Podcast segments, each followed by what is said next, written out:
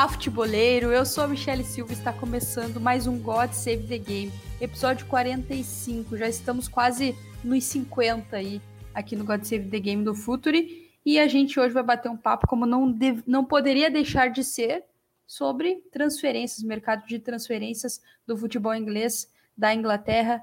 A Premier League movimentando bastante, tem algumas novidades, algumas surpresas, inclusive inclusive algo que pegou a gente meio desprevenido por aqui, mas tem muito assunto para a gente falar, a gente chegando de qualidade. E bom, para bater esse papo comigo, tem gente de qualidade aqui também. Antes de começar o nosso papo e apresentar nossos convidados de hoje, a gente tem um breve recado e eu volto já já. Fala, futeboleiros, tudo bem? Eu espero que vocês estejam gostando do episódio de hoje. Mas antes de seguirmos com esse bate-papo, eu quero fazer um convite para vocês. Se você quiser receber conteúdo exclusivo no site, ter acesso às matérias fechadas, vai lá na aba Club e faça parte do Futuri Club por apenas 12 reais mensais ou até mesmo em planos semestrais com desconto ou até mesmo anuais. Você ainda vai ter direito a desconto nos cursos do Futuri. Então, fique ligado. Além disso, eu quero lembrar para vocês que esse episódio também tem o apoio do Futuri Pro, o departamento de análise e mercado do Futuri. Seu time gasta menos dinheiro e ganha mais jogos. Para mais informações, mande um e-mail para comercial@futuri.com.br.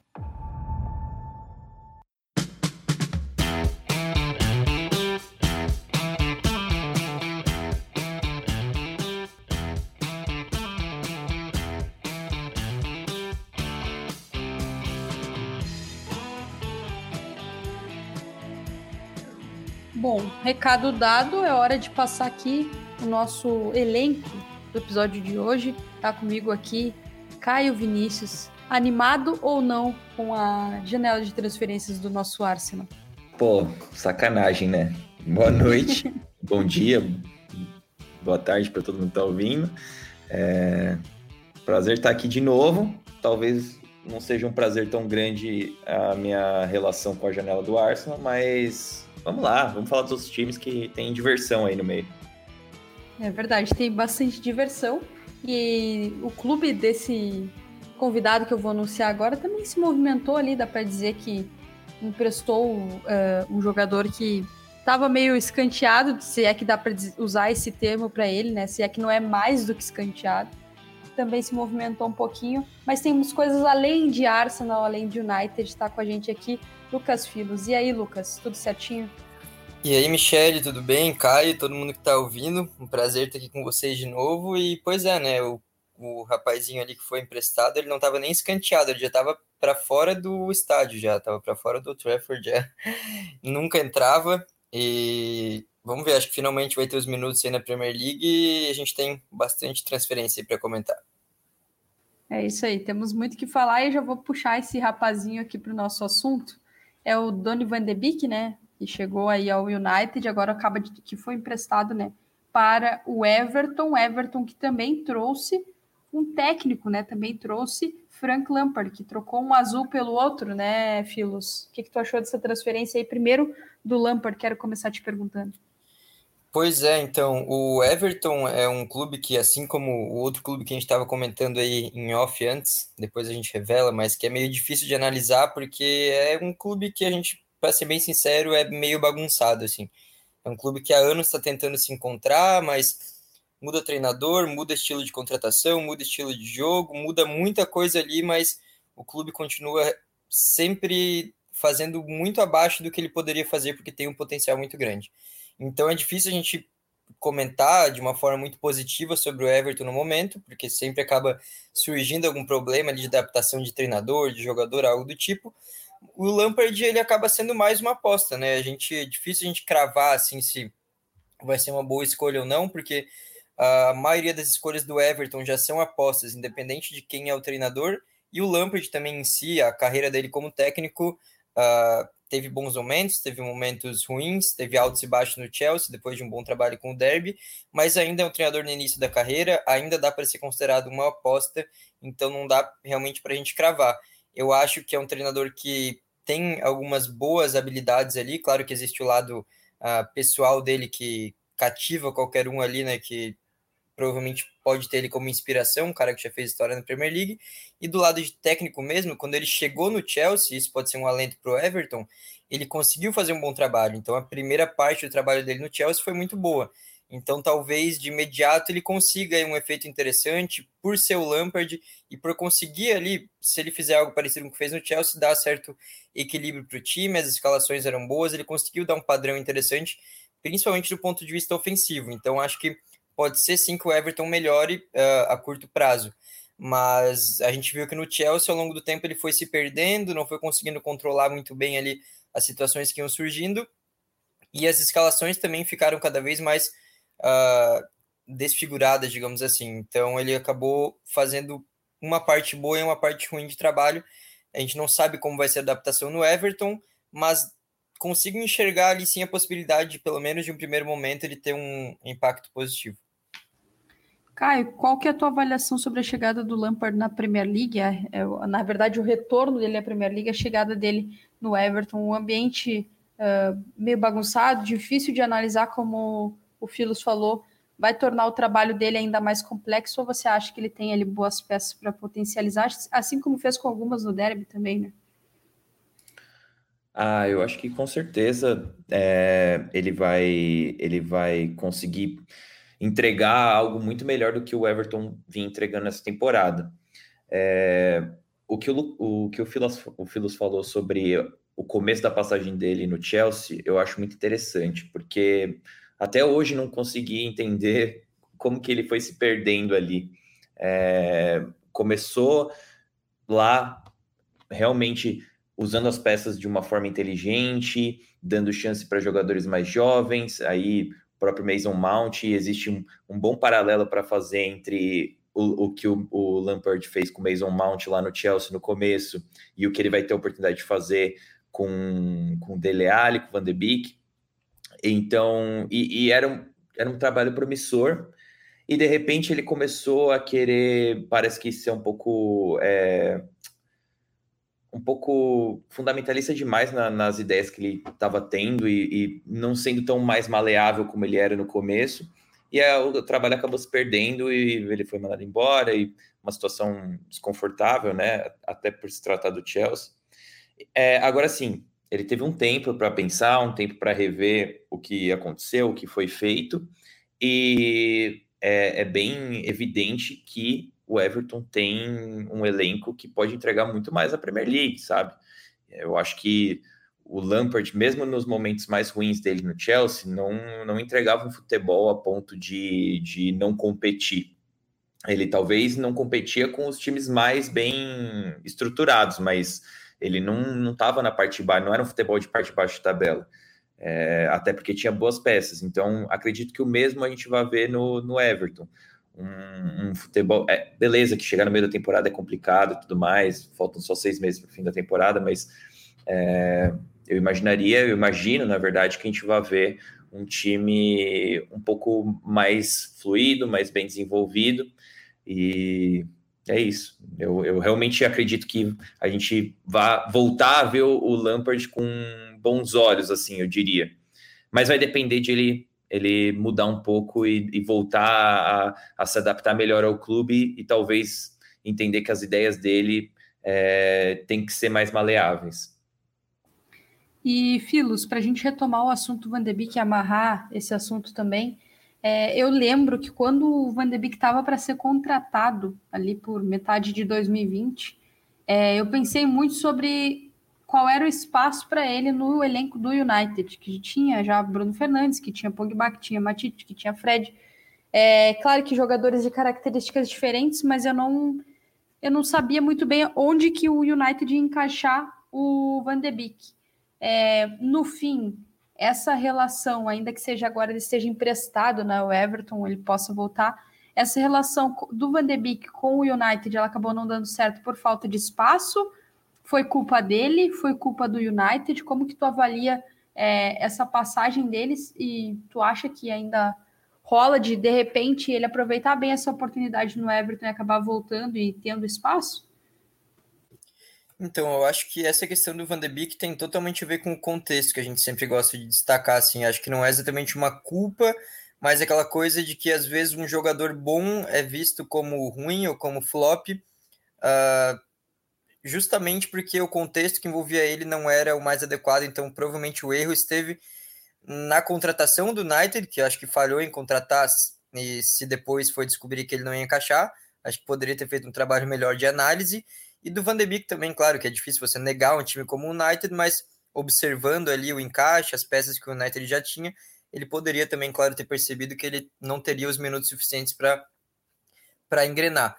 Então, acho que o erro esteve mais na contratação, na escolha dele por parte do clube, do que exatamente ele ter jogado mal ou algo do tipo, porque é um jogador que ele a posição que sobrava para ele, porque ele não ia ser um meio-campista central, isso estava claro desde uh, com o Solskjaer e agora com o Rangnick continuou assim também. Ele não usa ele como meia central, porque não é exatamente a posição que ele ia ser usado em alto nível. Não é um cara que tem ali na Premier League, você precisa ter pelo menos ou ser um jogador de uma marcação um pouco superior, ou um físico mais forte, ou então uma peça boa de armação, e ele não é exatamente esse perfil de jogador. Ele, claro, tem uma boa qualidade no passe, uma boa visão de jogo, mas não é aquele armador que vem recuar para construir o jogo de trás. Então ele provavelmente já dava para ter analisado que ele seria um cara usado mais à frente. Mas mais à frente tinha quem? Tinha Bruno Fernandes. E o Bruno Fernandes, além de ser um cara que estava voando, agora ele já está numa fase uh, uh, menos inspirada, digamos assim. Mas antes, ele, além de ele estar tá voando, ele é um cara que perde pouquíssimos jogos por conta de lesão ou de precisar poupar algo do tipo. É um dos caras que mais joga em toda a Europa já nos últimos anos. Então, a gente analisando agora, dá para perceber que foi um erro ali na hora da contratação.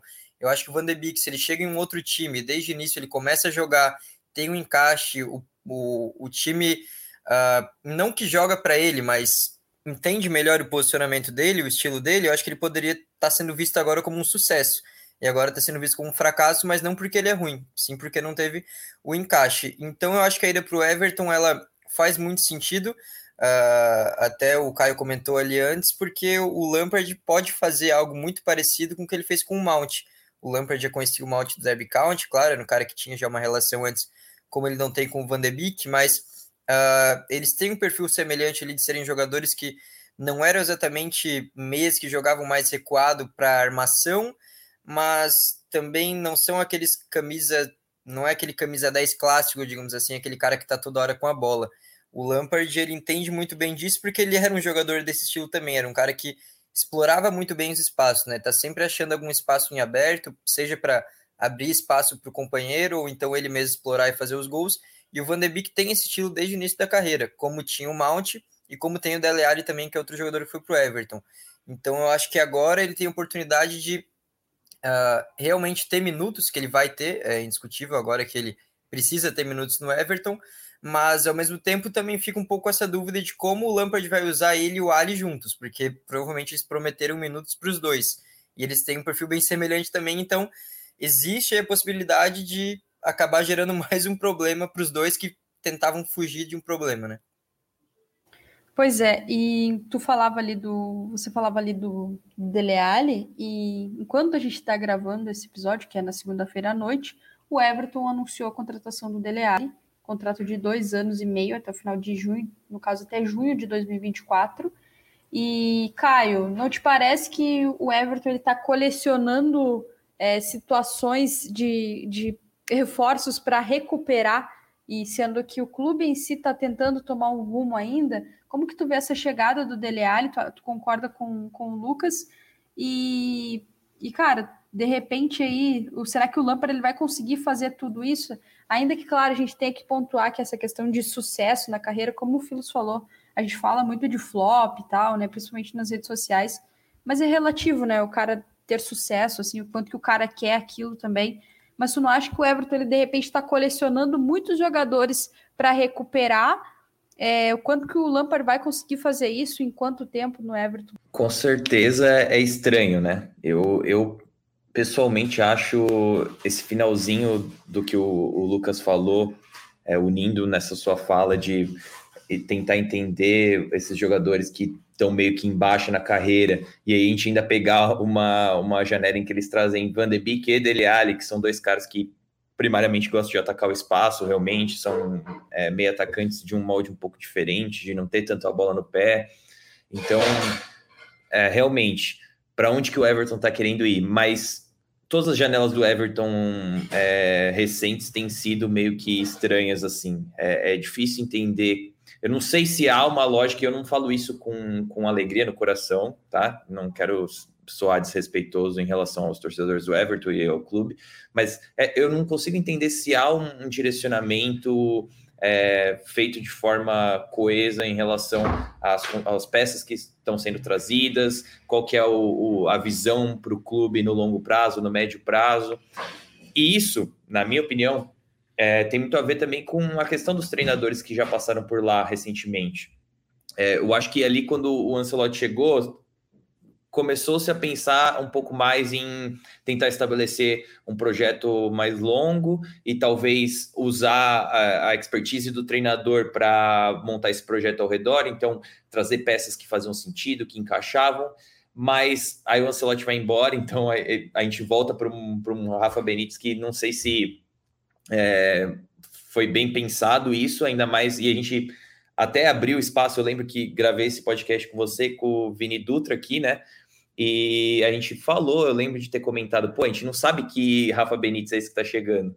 E, e se mostrou, né? Se mostrou porque ele vinha de temporadas não boas no, no futebol chinês e não, é, não dava para se entender. Ainda é um rival de cidade, sabe? É um cara que treinou o Liverpool, ganhou a Champions League com o Liverpool, então assim, complicado, né? Mas vamos ver muito se o Lampard vai dar certo, se eles vão começar a estruturar isso ao redor do que o, o Lampard pede. Me parece que são peças que ele teria visto com bons olhos, tanto o Van de Beek quanto, quanto o Dele Alli. Até por isso que a gente já comentou de ele ter usado o Mount nesse, nesse, dessa forma, por ele mesmo ter sido um meio-campista que atacava bastante espaço, se fazia presente para esse tipo de jogada. Então, é, novamente uma incógnita, mas são peças de qualidade. E essa, essa, essa, esse questionamento, pô, será que o Everton é o lugar correto porque eles estão em baixa e as peças estão em baixa? Eu acho que é difícil você, ainda mais com a, troca, com a mudança de técnico agora no meio da temporada, a gente sabe que sempre existe uma motivação extra para os jogadores se provarem novamente, um técnico novo, o cara tá chegando. Se o Lampard fizer o, o arroz com feijão, é, eu acho muito difícil que o, o, Everton não, não, não tenha uma, uma trajetória positiva nessa segunda metade de temporada. E aí, temporada que vem, a gente vai, vai ter que discutir de novo. E, Filos, o menino Chris Wood trocou o Turf Moor pelo St. James Park. A gente vai falar muito sobre a janela de transferência do Newcastle, mas o Burley não ficou parado, né? Já trouxe um jogador aí para substituir o Wood no elenco, que é o Verhost, que eu até procurei de como é que pronunciava o nome dele, que é meio complicado. Lucas, o que, que tu sabe desse jogador? O que, que tu sabe do Verhost? O que que, quanto que ele pode agregar quais as principais semelhanças e diferenças com relação ao Wood? É, se trata de um jogador que a gente até estava comentando em off antes, que ele tem muito aquele estilo que a gente já conhece que o Shandait procura nos atacantes, né? O Burnley tem um estilo bem definido, uh, é um time que tem que lutar contra limitações de elenco praticamente todos os anos, nunca tem exatamente ali uma sensação de que vai dar um passo à frente, porque mesmo quando prometem... Uh, a realidade da janela de transferências não é das mais animadoras e o elenco sempre é limitado tanto em termos de profundidade, de, de quantidade mesmo, como de qualidade. Tem alguns bons jogadores, mas é comparando com o nível que a gente conhece na Premier League é bem limitado. Então o Burnley ele tem um estilo de jogo que ele precisa fazer uso de todas as alternativas possíveis. Não acho um time que joga de uma forma só, como a gente vê alguns comentaristas tratando, isso é algo que me incomoda, mas é tema para outro podcast mas é fato que é um time que usa bastante da bola aérea, é um time que sempre gostou de atacantes físicos, altos, que uh, sejam confiáveis desse jogo mais pegado mesmo, que é histórico da Premier League e ainda existe. Então ele se encaixa nesse sentido de ser uma reposição direta para o Wood, que foi para o Newcastle, e ele assim, ele não tem a, a certeza de produtividade que o Wood passava, porque o Wood ele já vinha de cinco temporadas marcando pelo menos 10 gols na Premier League, então é diferente agora. Mas ele é um cara que, além de fazer muitos gols, nas últimas temporadas da Bundesliga está fazendo, ele é um cara que costuma trabalhar um pouco melhor com a bola nos pés, costuma dar mais assistências e consegue ser mais ativo ali na construção. Então, acho que pode acabar sendo um reforço que talvez a curto prazo não chegue já para resolver como o Wood resolvia, mas a longo prazo, isso a gente não pode cravar também, porque pode ser que o Burnley caia e o time tenha problemas, ele possa se tornar uma peça que entregue ainda mais que o Wood. Então, acho que vai acabar sendo um bom reforço para o Burnley. E a gente falava aqui do, do Everton, né, que, que é rival do Liverpool, para a gente também não fugir muito da cidade, é, quero puxar o assunto do Luiz Dias, né, que foi o novo reforço aí do Liverpool na janela, o principal reforço, e também aproveitar para, enfim, informar, né, que saiu notícia agora que o Neco Williams ele foi emprestado ao Fulham pelo Liverpool, então é importante destacar isso também. Mas o que eu quero saber de ti, Caio, o que, que dá para falar do Luiz Dias, colombiano, que se juntou aí ao Liverpool nesse time do Klopp, e a gente sabe que para reforçar o time do Klopp tem que ser muito a ver com esse estilo de jogo do, do alemão e com essa ideia de um time bem preparado fisicamente, no mínimo, né? Ah, com certeza. E me parece ter sido uma, uma contratação é, muito pontual e muito, muito acertada. É, um cara que pô, tem todas as características para dar certo no Liverpool. É, fica pendente a questão de ele vir de uma liga um pouco mais, mais fraca, com mais espaços, é, mas assim, as características do jogador é, especificamente, elas estão lá, elas estão lá para serem, serem avaliadas e me parece que vai dar certo. Um cara muito rápido, explosivo, é, que não usa essa rapidez só na hora de tentar é, um, um, contra um, ele usa essa rapidez também para conseguir explorar o espaço às costas do, do, da linha de defesa, o que é muito importante para o modelo de jogo do Liverpool. Um cara que me parece ter aquela habilidade meio sadiomanesística de fazer umas bolas impossíveis colarem, darem certo. É, então, muitas vezes, isso é importante para a equipe do Liverpool e me parece que ele também tem essa característica um, de, de, acreditar em umas bolas um pouco mais difíceis, de conseguir alguns domínios e, e colocar na frente da, da, linha de defesa, o que é sensacional se o jogador consegue fazer isso.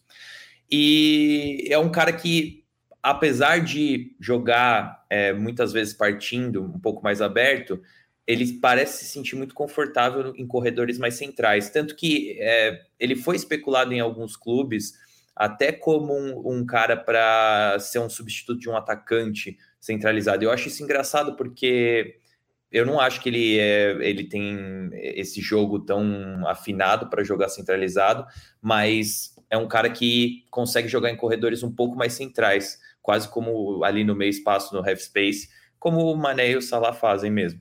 E é uma finalização assim, tem alguns belos gols, inclusive no YouTube, se o pessoal quiser dar uma olhada. Inclusive contra o Brasil, se não me engano, ele tem um gol de, de bike praticamente. E ótima contratação, ótima contratação mesmo. É, fica também outra dúvida que eu tenho em relação a ele. É se ele consegue substituir pelo lado direito ou se ele é um cara que vai melhor pelo lado esquerdo. Me parece que ele vai melhor pelo lado esquerdo, mas eu acho que não seria não seria um peixe fora d'água na direita. É, mas fica aí então a, a, o questionamento. Mas muito acertado do Liverpool. E só para complementar, pensando já mais pelo lado de montagem de elenco mesmo, o Liverpool finalmente é, gastou aí, né? Algo que o torcedor estava pedindo faz muito tempo também, porque é um time que apesar de ter aí conquistado seus títulos, tem Premier League, tem Champions League nos últimos anos, conseguiu aí finalmente voltar a ser uma potência europeia, algo que não era faz muito tempo, a gente vê uma ala da torcida cada vez maior que está bem crítica da gestão do clube de não investir da forma que poderiam, que eles desejavam, né? Para brigar realmente com constância aí pelos grandes títulos. Liverpool ainda tem qualidade para ser, claro, um, um, um concorrente a título naturalmente com esse elenco, mas o tempo vai passando, alguns jogadores a gente vê que já vão rendendo um pouco menos, a idade vai chegando, enfim, as coisas vão se atualizando e o Liverpool precisava realmente dar umas demonstrações aí mais firmes de que vai se preparar para esses próximos anos, né? Porque a gente sabe que Premier League é muito exigente, então as coisas podem mudar de uma hora para outra, então acho importante aí que traga jogadores como o Luiz Dias, que eu acho que tem tudo para dar muito certo, assim, um cara de potencial e de qualidade no momento mesmo assim de altíssimo nível. Então, acho que é um sinal uh, positivo finalmente aí de um Liverpool que em termos de gestão, apesar de ter muitos pontos uh, exemplares, eu acho que estava dando uma preocupada aí no torcedor. Agora já dá uma dá um alento. É, com certeza. E é um cara que, apesar de ter 25 anos, né, o que não é. É um, um, médio ali de idade, né? Não é um cara nem muito novo, nem muito velho. É um cara que já foi experimentado, né? Apesar de vir de uma liga inferior, ele já tem uma certa experimentação, já tem aí uma validação na Liga Portuguesa e também campeonato, competição internacional, no caso na Copa América. E o Liverpool desembolsou uma grana razoável aí para trazer o menino Luiz Dias, é, que assinou até 2027 com a equipe do Jürgen Klopp. Agora, mudando um pouquinho de assunto, até para a gente conseguir falar um pouquinho de tudo aqui e atender quase todas as torcidas é, que nos acompanham, é, eu vou citar aqui duas situações: é, Betancourt e Kulusevski, os, os, ambos do, da Juve, chegaram ao Tottenham. É claro que situações diferentes, né? Mas um por empréstimo, outro ali por, por compra, no caso Betancourt. É, mas eu queria saber de Caio, o que que tu achou dessas duas transferências? Quais chamam mais a tua atenção? É, principalmente pensando no encaixe para esse Tottenham do Antônio Conte. Ah, com certeza Kulusevski é um, uma baita contratação. A gente estava até comentando em off sobre isso, me, me chamou a atenção. É um cara que até foi especulado no Arsenal, e por isso eu acompanhei, é, fui, fui atrás de conhecer o jogador, de pesquisar um pouco, de entender, fazer uma análise dele. É um cara bem técnico, é, pode jogar tanto de segundo atacante quanto de ponta. E eu acho que até essa, essa versatilidade dele é o que vai fazer ele se encaixar bem num esquema do Conte que é um cara que gosta de ter esses atacantes um pouco mais versáteis na frente para se combinarem, principalmente é, se ele pensar em utilizar o som também. Então, Son, Kulusevski e Harry Kane na frente tem um equilíbrio muito bom para um time do Conte. E é um cara segurança técnica muito alta. E apesar de ele não ser um cara tão rápido, sabe usar a sua velocidade para ganhar de um marcador ou outro. Talvez ele não tenha essa característica que a gente falou do Luiz Dias de ser um cara de ganhar no espaço, e eu acho que ele não tem mesmo, não vi muito disso nele. Mas é um cara que sabe dosar a, o momento de, de usar sua velocidade para ganhar de um cara na ponta no drible e conseguir espaço para o cruzamento, é criar essa separação, né, que é tão importante. E ele tem essa, ele, ele consegue criar essa separação com facilidade. E pô, eu acho que tem tudo para complementar no Tottenham. O Bentancur, eu, eu pessoalmente não, não tenho tanto a dizer sobre isso, porque ele chegou com muito potencial na Juventus e jogou bem na, com a seleção diversas vezes mas eu já não vinha acompanhando recentemente. Só que é engraçado ver Betancourt chegando com o Lo Celso saindo, né? E Brian, Brian Hill saindo. E aí se cria esse questionamento: será que é uma questão de aplicação do Lo Celso, de ele sair porque não estava se aplicando tanto é, com, nos treinamentos com o Conte?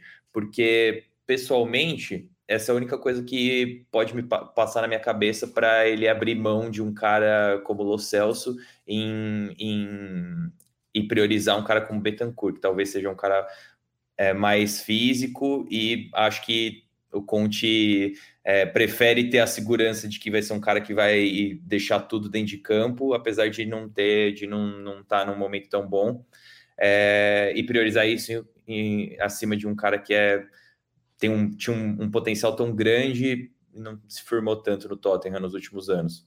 E Filos, é, e até só para não deixar, não ficar devendo o valor do Luiz Dias, 45 milhões de euros. É, Filos, a gente comentava, você comentava na verdade ali algo que a gente falou antes de começar a gravar o, episódio, que sempre tem aquelas conversinhas, né, antes de começar. é, sobre o time, os times que não se explicavam, né? A gente citou já o Everton e eu quero saber de ti se essa, esses empréstimos, na verdade, do Los Chelsea e do Brian Gil, eles se, se explicam, na tua opinião. É, tem alguma explicação para o Tottenham ter feito isso, ter emprestado esses jogadores? É uma questão de ambiente?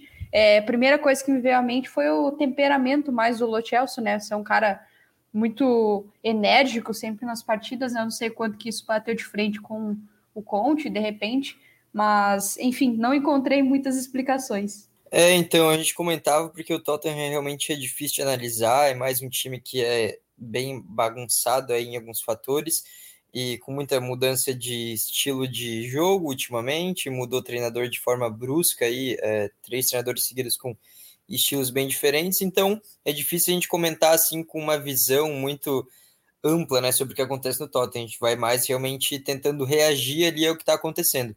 Eu acho que esses empréstimos, a gente até comentava antes, o do Brian tem mais a ver com ele não ter o encaixe com o sistema do Conte, aí eu acho que realmente faz mais sentido, e por, claro, ele ser um jogador também mais novo, que uh, às vezes acaba acontecendo de precisar mais uma temporada de uma liga de uma exigência um pouco menor, uma liga que ele já vai é, jogar de uma forma mais confortável, provavelmente, para que depois ele volte um pouco mais preparado e aí sim, aí sim vejam se vai ter condição. Eu acho que esse é o caso dele. Já o Lo é um cara que, apesar de ele ter uma qualidade, ele nunca chegou a se firmar totalmente na Europa, né? Um cara que ele teve boas temporadas sim, teve boa temporada no Betis, teve alguns bons momentos no PSG, alguns bons momentos no Tottenham, mas nunca chegou a ter aquela sequência assim de assim a gente pensar agora sim, agora esse cara se consolidou. Então acho que ele ainda tenta se encontrar e eu acho que esse empréstimo também parte um pouco de vontade do jogador. Eu acho que uh, ele mesmo provavelmente uh, teve essa intenção de voltar para a Espanha, que assim como o Brian é outro jogador que rendeu bem lá, rendeu mais do que rendeu na Inglaterra, ao meu ver, então acho que seja uma tentativa realmente dele de se reencontrar, de ter algum período diferente ali na carreira, uh, porque por parte do Tottenham realmente eu acho que faria sentido manter, né, porque o Tottenham não tem assim um elenco uh, tão recheado, ele encaixa ali em muita coisa que o Conte pede, então, em tese, seria um jogador que eu manteria.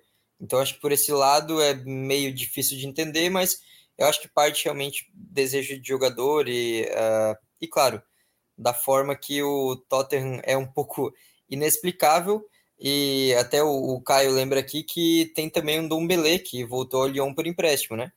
Então é, é outro jogador de meio campo que não deu muito certo no Tottenham, né? Um cara que chegou com muita expectativa, um cara que jogou demais no Lyon e agora volta também sem render o esperado é realmente difícil a gente falar do Tottenham. É, sempre, sempre muito difícil, né? Meio, realmente meio inexplicável. E o, e o Tottenham, o Caio lembrou do Ndombele, que agora tá voltando ao Lyon, né? E eu quero aproveitar para falar de um cara que é do Lyon e que agora foi para a Premier League. E aí eu comentava antes ali da gente começar a gravar que seria, pô, seria aí quase que um crime da minha parte falar de Newcastle, falar de janela de transferências, não falar de Bruno Guimarães, no episódio que está Lucas Filos aqui com a gente, que acompanhou é, quase que desde do, da maternidade esse jogador, né, Filos? quase isso, quase isso. Inclusive, nasci no mesmo ano que ele, né? 97, acho que é o, o ano dos craques do meio-campo. Olha aí, é, essa, essa parte não chegou até outubro de 97, tá? Que é quando eu nasci, mas é, é por aí. Mas então. E aí, Bruno... Filos, o que, que dá pra gente falar do, do, Bruno Guimarães no Newcastle? É algo que, pô, não quero te, te acabar furando aí tua, tua informação, né? Mas ele, como ele se tornou um cara cada vez mais completo, né? E, e eu falava muito sobre, sobre ele ter ido pro Newcastle e tal. Começou aquela. O pessoal opinar muito sobre a saída, possível ida dele pro Newcastle, antes de, da confirmação viesse de fato. E eu falava que, pô, quem sabe num destino um pouquinho melhor na Premier League para poder explorar melhor o futebol dele. Mas também o Newcastle trouxe algumas peças a mais, né? Trouxe o Chris Wood, trouxe o Tripper, já estava confirmado, o Target, o Bird, é, enfim, aí tirando o Wood, que é centroavante, a maioria é jogadores da linha defensiva, mas o quanto que positivo que tu viu essa movimentação do Bruno Guimarães indo para o Newcastle, como que tu vê isso para o jogador e para o clube? É, então, é, é, algo complexo, né? Porque eu acho que se a gente pega a imagem do Newcastle agora, exatamente agora, é uma negociação que a gente pode achar realmente esquisita e que não traz muita sensação positiva, assim, né? Porque o Bruno sai de um time que, apesar de não estar tá bem na liga, um time que joga Liga Europa, que tem uma projeção legal até que é o Lyon, e é um time que tem ali jogadores de qualidade, apesar de não, tá, não estarem rendendo como deveriam e troca por um time que venceu só dois jogos da temporada na Premier League até o momento, que vem jogando mal, que ainda não conseguiu se encontrar mesmo com a troca de treinador. Então, por esse lado, a gente realmente fica, pô, o Bruno, ele com certeza tem futebol para jogar num time muito melhor que o Newcastle e de patamar muito superior. Acho que isso é um fato, então dá essa sensação de que algum outro clube poderia ter aparecido e o Bruno poderia também, claro, ter feito a opção de esperar e ter ido para outro clube uh, na janela do meio do ano. Mas, ao mesmo tempo, acho que agora a gente observando o restante das movimentações do Newcastle, tendo uma visão mais uh, do que pode acontecer daqui para frente, aí eu acho que já está dando sinais mais positivos. Inclusive, tem os jogadores que vieram agora que você citou, e tem também alguns negócios já que estão citando que podem acontecer na próxima janela. Hoje falaram de Carrasco, né, do Atlético de Madrid, que é um jogador assim que é de altíssimo nível também, um cara que agregaria muito com certeza. Então acho que já começa a dar uma noção de que o Newcastle realmente quer formar um projeto ali bem uh, competitivo, né? Claro que não é de uma hora para outra que vai disputar títulos, mas que ele quer realmente crescer na Premier League. Então acho que dá para entender um pouco mais. Claro que daí entram fatores também que não são fatores técnicos ou diretamente esportivos, mas como de decisão do jogador de termos de projeção de chegar numa Premier League que é um sonho e que mesmo que eu acho que ele poderia chegar de outra forma mais para frente, uh, surge a proposta, eu acho que brilha o olho do cara, e tem também o fator financeiro que ele vai ganhar quatro vezes o que ele ganhava no Lyon, então é uma coisa também que a gente tem que considerar, né? Sobre o Bruno em si, eu acho que ele tem tudo para conquistar o torcedor rapidamente, porque ele fez isso em todos os clubes que passou, né? Acompanhei ele desde o início da carreira, é um cara que no Atlético rapidamente se tornou uma das peças preferidas ali da torcida, no Lyon foi imediato também, e no Newcastle, inclusive, ele já chegou com uma moral muito alta, né? Um cara que chega como aquele cara responsável por recuperar a autoestima do torcedor, de certa forma. Vi muito torcedor ali que, uh, que acompanhou a fase boa do Newcastle lá nos anos 90 ou ainda mais para trás e ultimamente estava só com a sensação de fracasso. Ele vê um jogador que estava sendo disputado e sondado aí por gigantes da Europa indo para o time dele no rebaixamento, ele com certeza vai dar uma moralzinha mais para o jogador. Então esse lado é legal também porque ele chega assim como um cara cheio de confiança.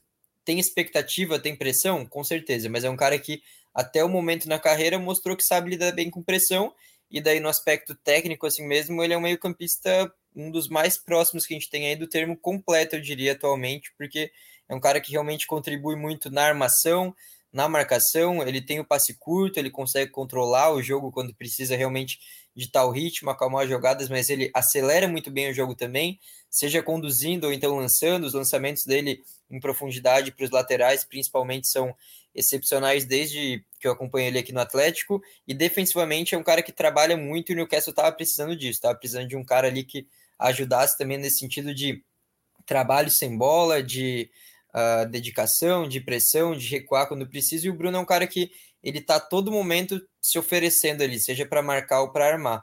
Então, acho que realmente, ainda mais por ser um meio-campo, combinou certinho ali com essa intenção do Newcastle mostrar que ele tá ali para brigar realmente por jogadores sérios, digamos assim.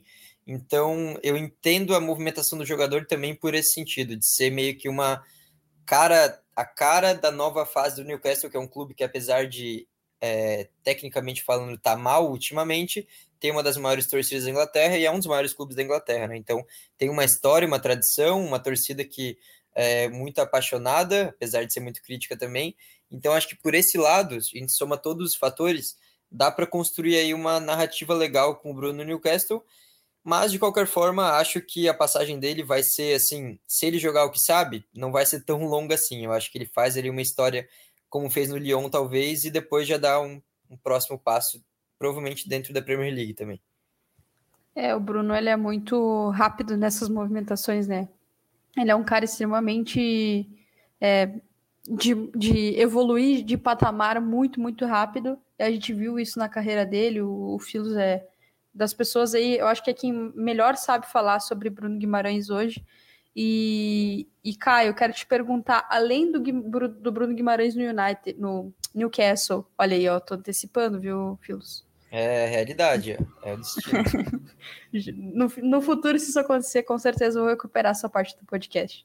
Mas além do Bruno Guimarães no Newcastle, é, eu citei ele, teve o Chris Wood, teve o Tripper, o, Bur o Burn, o Target.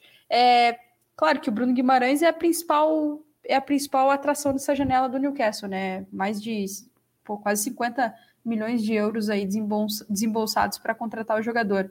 E a qualidade que ele já tem, como o Filo já falou. Mas qual outra peça aí você acha que vai encaixar bem nesse time do, do Ed Hall?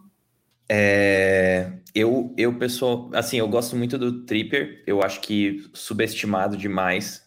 É um lateral construtor, gosto da forma como ele joga, apesar de, de estar um pouco mais velho, né? Então tem coisas aí que fogem do controle, mas ele também tem uma disponibilidade muito alta. Se o pessoal for buscar os dados da carreira dele, ele pouco se lesiona. E mas eu diria que o Dan Burn, para mim, é, a, é a, a, principal contratação, porque eu gosto da. É um cara, assim, acrescenta muito em bola parada para começar. Eu não acho que isso é o principal fator, mas acho que é importante. E é um cara que é um pouco menos móvel como zagueiro, mas o time do Newcastle precisa de solidez na defesa, né? Precisa organizar um pouco, precisa de uma liderança tem caras ali que são mais móveis realmente, que são caras mais é, caçadores, que nem o, o Char, o Lascelles. Então, acrescentar o Dan Burn ali me parece uma contratação sensata, até pelos valores em que, em que ela aconteceu, se não me engano, foi 10, mil, 10 milhões ou 15 milhões, alguma coisa assim. Foi, foi pouco dinheiro, achei que foi sensato, foi uma boa contratação. Desculpa? 15 milhões mesmo. Uhum. 15 milhões, é, então acho que foi uma, uma contratação sensata. E agora tem que, tem que colocar esses jogadores no, no gramado e o Ed Hall tem que, tem que tirar alguma coisa a mais, né? É, seria uma pena que o Newcastle caísse. É, o Newcastle United, né? Então o Guimarães já chegou no United, o próximo passo dele é para o Arsenal. Então a gente seria uma pena realmente se o Newcastle caísse e ele chegasse no Arsenal por um valor menor numa próxima temporada. É... Eu, não, eu vi que você não torce por isso, isso ficou bem claro na tua fala. Importante essa imparcialidade. É, não, é, é, porque no fundo a gente tem que pensar que o Lucas Filos já teve o momento dele de, apro de aproveitar o, o, Bruno Guimarães no time dele, no Clube Atlético Paranaense, e a, e a gente sempre vê ele pela seleção, então tem que deixar um pouco para os outros. Pior que... Mas é, essa janela. Do... Não, você, você se defende, esse, lado fã de jogador, assim, de gostar muito do jogador é complicado, porque ao mesmo tempo que eu torço para ele ir para o United um dia, uh, tem aquele lado do United não tá rendendo faz muito tempo, né? E queimando muito jogador. Então, de certa forma, às vezes nem é bom ir para lá. Olha, o cara se vacinando, né? Não, mas assim, acho que a janela do, do Newcastle foi, foi boa, foi legal. É, trouxeram dois laterais que dá uma boa reforçada no elenco. O lateral é sempre uma posição que os, os elencos é, deixam a desejar. Se machuca um, normalmente a reposição não é não é de nível parecido. Então, target aí sempre falamos que os dois laterais do Aston Villa eram eram bons. Só que o Aston Villa foi lá e trouxe o Jean, então faz sentido também o, o, o Target ter, ter saído, porque o Jean claramente é uma peça superior. É, então, legal, assim, acho que foi uma janela boa. Agora, é isso. É, precisa se manter na primeira divisão. Precisa se manter na primeira divisão. Por mais que seja um projeto de longo prazo, a gente sabe que o jogador fica, fica insatisfeito quando, quando cai de divisão, é uma situação complexa, e o time do Newcastle tem talentos. A, a gente estava até comentando, eu e o Filos em off essa semana. Sam Maximan é um cara é, top dos tops, sabe? Poderia estar num clube do, do, do Big Six. E seria ótimo o Newcastle engatar uma sequência boa nessa temporada, manter esse cara. Quem sabe ele não pode ser um dos caras que já estava lá antes mesmo do Newcastle é, ser comprado, sabe? E ter, ser uma liderança técnica dessa nova fase do Newcastle. Então, precisa ficar na primeira divisão. É, eu concordo muito com o que tu falou, Caio. E, inclusive, o Burn é um cara que acrescenta muito na bola aérea ofensiva também, né? Vale dizer. E só para a gente finalizar o papo aqui de contratações, finalizar também o episódio de hoje, vou mencionar duas contratações que também pintaram nessa janela de transferências. O Rei da América, em 2021, Julian Álvares, atacante de 22 anos, que assinou o contrato de 5 anos e meio com o Manchester City, mas vai chegar no City só em julho deste ano de 2022. E também um retorno à Premier League, né? O Eriksen, o dinamarquês, que pessoal vai lembrar, sofreu, o pessoal em geral vai lembrar porque ele sofreu uma parada cardíaca na Euro, né? Deixou todo mundo muito assustado ali. E depois ele precisou implantar um cardiodesfibrilador, o que o impediu de continuar jogando na Liga Italiana, que proíbe o uso desse dispositivo lá. É, claro que com fundamentação, né, por, por casos que já aconteceram na Liga. E o ex-Tottenham, né, a gente que acompanha o Premier League conhece ele desde o Tottenham, chega agora ao Brentford. E para finalizar o episódio de hoje, eu quero perguntar para vocês dois, e já aproveitar para agradecer e me despedir de vocês nesse episódio, é, qual o time que vocês acharam que melhor se reforçou? Eu vou dizer que foi o Newcastle, já para roubar o voto de vocês, para ninguém poder votar no Bruno Guimarães, já que ele está bem disputado aqui no God Save the Game. E agora eu deixo essa bola para ti, Filos. Vai lá, dá o teu voto aí. Muito obrigado por participar mais uma vez. Olha, realmente você me colocou numa situação aqui muito difícil, porque eu não estava preparado e a primeira resposta que vem em mente com certeza era o Newcastle, um dos times que mais gastou aí na Europa, talvez seja até o que mais gastou, não tenho certeza agora, mas em janeiro, então foi uma janela realmente muito boa. Eu acho que tirando o Newcastle, dá para a gente destacar aí talvez uh, talvez as movimentações do Aston Villa, porque trouxe também dois jogadores de altíssimo nível, no caso o Coutinho e o Dinhe. Eu acho que uh, é um time que tem aí boas possibilidades de crescer, subir na tabela com esses dois jogadores, apesar de ainda não estar tá jogando como poderia jogar. Então acho que eu destacaria o Aston Villa aí, porque trouxe dois jogadores de alto nível que poderiam, inclusive, estar tá em times de patamar superior, então reforçaram a Premier League no geral. E é isso aí. Obrigado aí novamente pela companhia de vocês, todo mundo que acompanhou. Tamo junto, até a próxima. Valeu, Lucas. Bom voto, inclusive. Roubou da máquina, né? Mas vamos deixar quieto. É, e, eu, e realmente, no Castle, pelo Transfer Market, gastou 102 milhões de euros. Então, é, foi realmente é, a janela mais cara aqui da Premier League. Caio, deixa teu voto e muito obrigado por participar. Volte sempre. Obrigado. É, eu diria, eu ia falar o Aston Villa, mas o Filos me jogou embaixo do ônibus aqui, então eu vou falar o Liverpool, porque é muito na linha do que o Filos falou durante o podcast. É um time que precisava gastar um pouco mais, começar a abrir o bolso, e o Luiz Dias é uma contratação muito sensata. É um cara que vai dar certo, assim, é muito difícil que não dê certo, eu diria. Valeu, Filos, valeu, Michele. Obrigado mais uma vez, sempre um prazer. A gente se vê na próxima. Valeu, Caim, até a próxima. E o God Save the Game episódio 45 vai ficando por aqui.